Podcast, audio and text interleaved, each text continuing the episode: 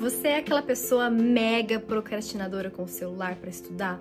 Você começa a estudar e de repente, plim, uma notificação, plim, outra notificação, de repente você passa três horas vendo vídeo de TikTok e você fala, como eu vim parar aqui, não é mesmo? Então, se você é esse tipo de pessoa, deixa eu te dar uma dica.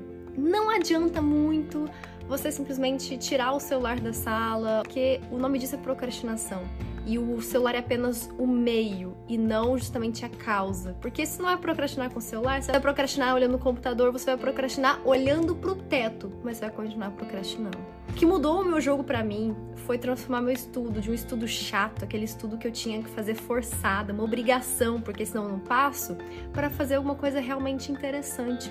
Um estudo que fosse divertido, um estudo que fosse agradável. E você deve estar assim, Sara, que estudo que é divertido. É por isso que você está procrastinando. A partir do momento que você tiver um gosto por estudar, que você fala assim, cara, é o melhor momento do meu dia, eu tô aprendendo um monte de coisa nova, eu tô acertando questões que antes eu não conseguia acertar, eu tô sentindo que eu tô evoluindo.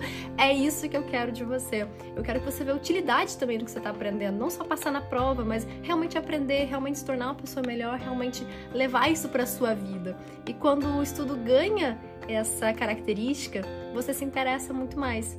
E se você se interessa muito mais, você passa horas fazendo aquilo sem nem ter vontade de sair, sem nem ver que o tempo realmente passou. E aí sim você vai vencer a procrastinação.